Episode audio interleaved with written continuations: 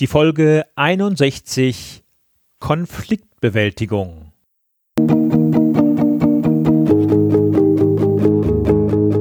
Gute Führung braucht Gespür. Der wöchentliche Podcast für Führungskräfte und Unternehmer. In dieser Sendung geht es um Anregungen, Gedanken und Impulse, mit denen Sie Ihre Führungsaufgaben leicht, schnell, effizient und harmonisch erledigen. Ihr Gastgeber ist wie immer Thomas Reining.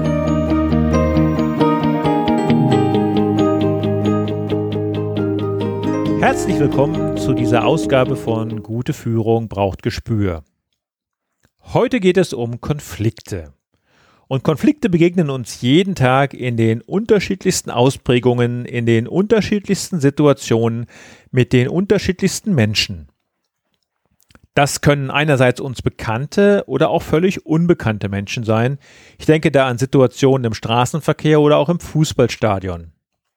Um in Konflikt zu geraten, müssen wir uns gar nicht verbal austauschen.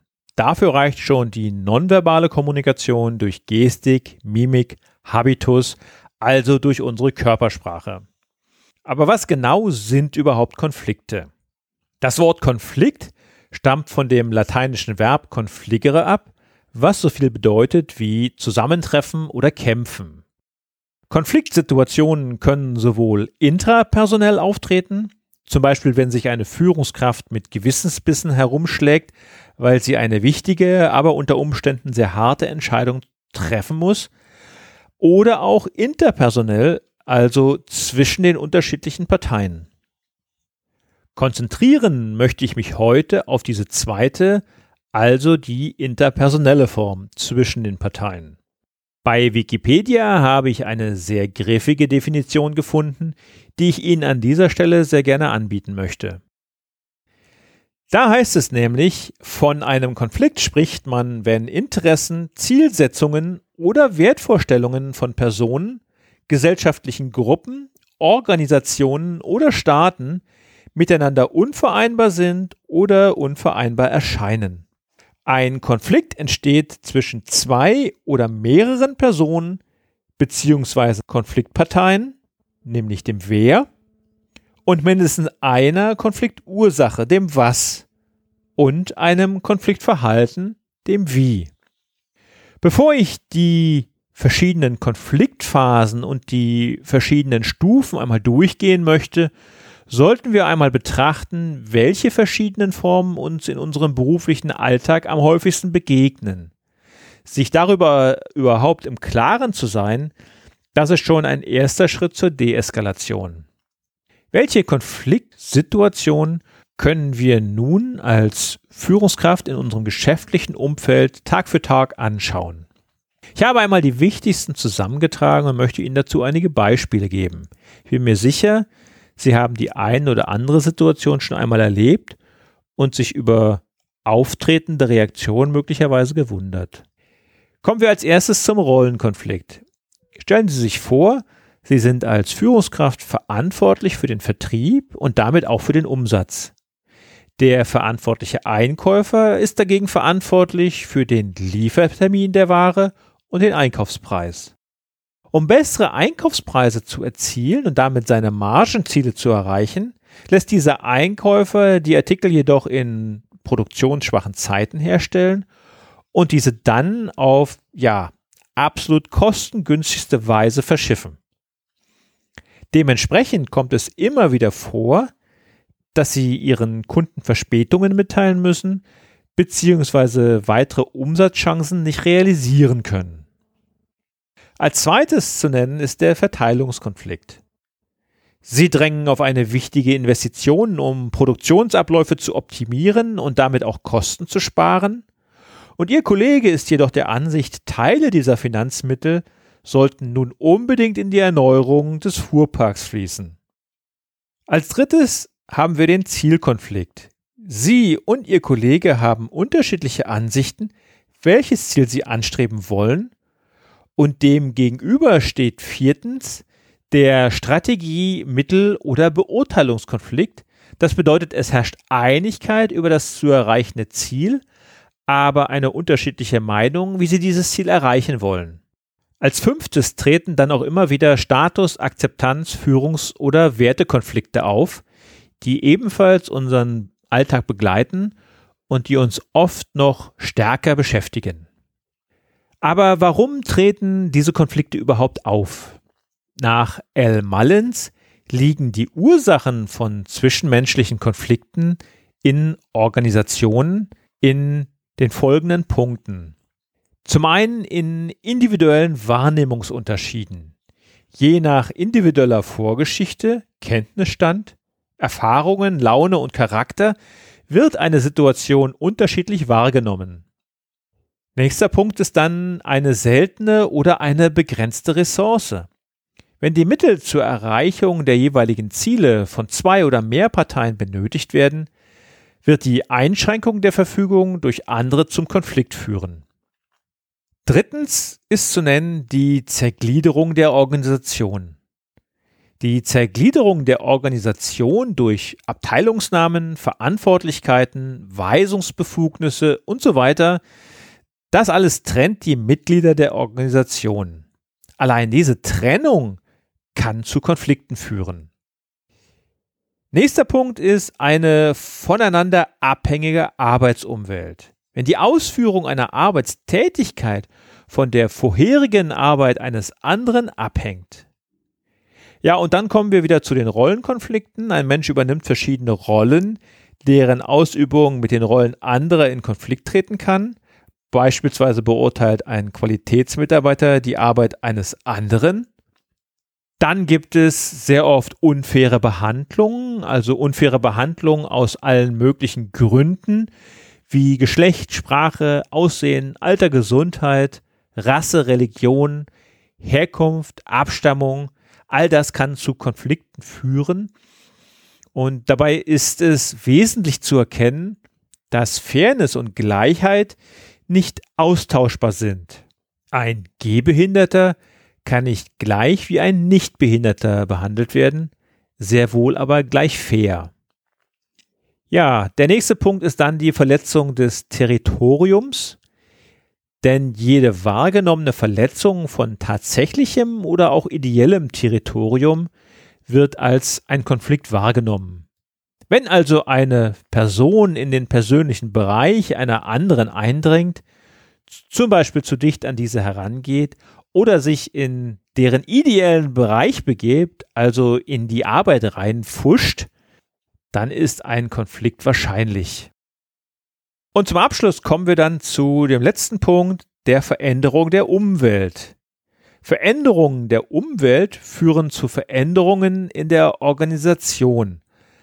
Abgesehen von vorgenannten Konfliktursachen führt die Veränderung der Umwelt zu Unsicherheit und Stress, und allein dieser Stress führt zu der Wahrscheinlichkeit, dass sich die Anzahl an Konflikten in der Organisation erhöht.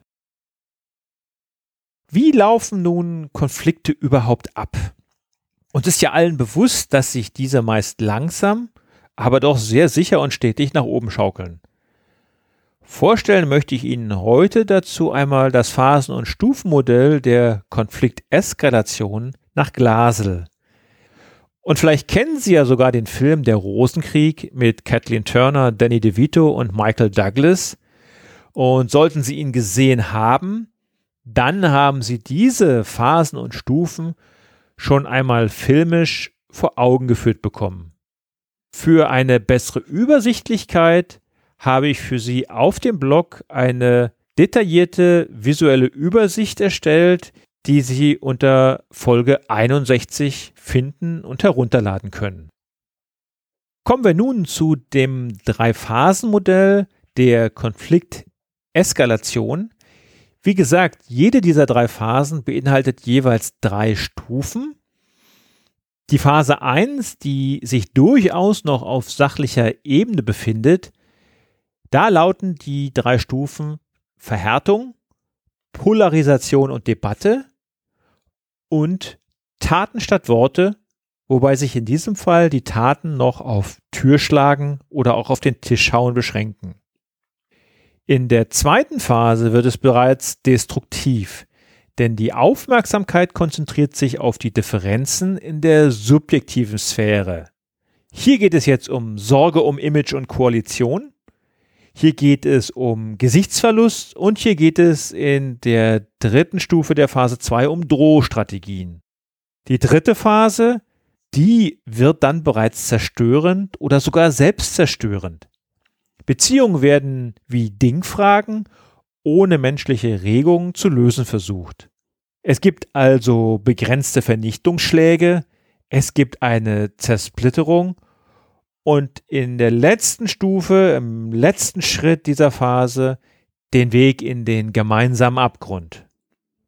Ich glaube nicht, dass es notwendig ist, jetzt jede dieser Stufe mit einem plakativen Beispiel zu unterlegen und zu beschreiben. Ich glaube, Ihre Vorstellungskraft ist dafür absolut ausreichend. Ich möchte mich eher nochmal den Lösungsstrategien widmen und hier fünf Lösungsstrategien ebenfalls nach Glasel anbieten. Diese Strategien sind stufen- und phasenübergreifend und für die bessere Übersichtlichkeit habe ich auch hier für Sie ein entsprechendes PDF-Dokument erstellt, das Sie im Blog unter Folge 61 für sich herunterladen können. Als erste Strategie für die Stufen 1 bis 3 ist als Interventionsmethode die Moderation zu empfehlen, also bei Verhärtung, Polarisation und dem auf den Tisch schlagen. Hier versucht ein interner oder externer Moderator die Probleme durch inhaltliche oder prozedurale Selbstheilungseingriffe zu korrigieren. Im zweiten Schritt folgt dann für die Stufen 3 bis 5, also für Taten statt Worte, für Koalitionen und Gesichtsverlust, die Prozessbegleitung. Hier werden gefestigte Rollen und Beziehungen durch einen psychologisch erfahrenen Gesprächsleiter aufgetaut und Fixierungen werden gelockert. Die dritte Methode, das ist die Vermittlung. Und sie greift für die Stufen 5, 6 und 7, also vom Gesichtsverlust über Drohstrategien bis hin zu den begrenzten Vernichtungsschlägen. Ein von beiden Seiten anerkannter Moderator bemüht sich um einen Kompromiss, der am Ende alle Interessen berücksichtigt. Die vierte Methode ist das Schiedsverfahren, was beginnt mit den Drohstrategien über die Vernichtungsschläge bis zur Zersplitterung eingesetzt werden sollte. Und im letzten Schritt, ja, da gibt es dann nur noch den Machteingriff, bei der eine befugte Autorität Maßnahmen gegen den Willen der Streitenden durchsetzt. Der Einsatz dieser Methoden ist überlappend. In dem einen Fall mag in der Stufe 3 noch eine Moderation möglich sein, in einem anderen Fall ist bereits eine Prozessbegleitung ratsam. Für Sie als Führungskraft ist es einerseits jedoch sehr wichtig, frühzeitig Probleme und Konflikte in Ihrem Verantwortungsbereich zu identifizieren und dann möglichst schnell mit der richtigen Methode einzugreifen und entgegenzuwirken. Sollten Sie selbst in einer Konfliktsituation stecken, dann ist es hilfreich überhaupt zu erkennen, auf welcher Stufe oder in welcher Phase sich dieser Konflikt befindet. Das hilft Ihnen als Konfliktpartei aktiv gegenzusteuern und durch ein schnelles persönliches Gespräch Dinge zu bereinigen, bevor die nächste Eskalationsstufe erreicht wird. Und dafür verweise ich auch noch einmal auf die kürzlich erschienene Episode 57, in der ich über Du und Ich Botschaften spreche. So, ich hoffe, die heutige Folge trägt ein bisschen dazu bei, Konflikte in ihrem Verantwortungsbereich schneller im Keim zu ersticken. Machen Sie sich bewusst, Konflikte hat es immer gegeben und es wird sie auch immer geben. Wir müssen lernen, damit umzugehen, vermeiden können werden wir sie nie. Und wenn sich Konflikte am Ende ganz und gar nicht lösen lassen, dann hilft wahrscheinlich nur noch die eine Weisheit, love it, change it or leave it. Wenn also die eigene Arbeit zu konfliktbehaftet ist, dass sie keinen Spaß mehr macht, dass man die Konflikte nicht verändern kann oder abstellen kann, dann hilft es nur noch, leave it, gehen. In diesem Sinne wünsche ich Ihnen eine angenehme, konfliktarme Woche, verbunden mit dem Wunsch, dass Sie die an Sie gestellten Anforderungen im Konfliktmanagement leicht und locker bestehen. Ihr Thomas Reining. Und zum Abschluss selbstverständlich auch noch das Zitat der Woche, heute von Charles Charlie Chaplin.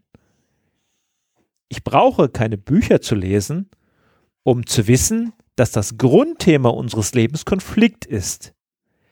Alle meine Clownereien entspringen dieser Erkenntnis.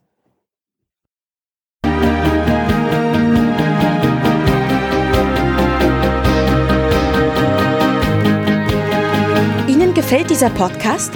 Dann bewerten Sie ihn doch mit einer Sternebewertung und Rezension in iTunes. Dies hilft einerseits, diese Sendung weiter zu verbessern und sie darüber hinaus für andere noch sichtbarer zu machen. Besuchen Sie auch den Blog Gute Führung braucht Gespür.de und schauen Sie, was es dort noch Spannendes für Sie zu entdecken gibt. Denken Sie immer daran, Sharing ist Caring und teilen Sie den Link zu dieser Sendung mit anderen Interessierten. Das war die heutige Ausgabe von Gute Führung braucht Gespür. Vielen Dank fürs Zuhören und eine schöne Zeit für Sie.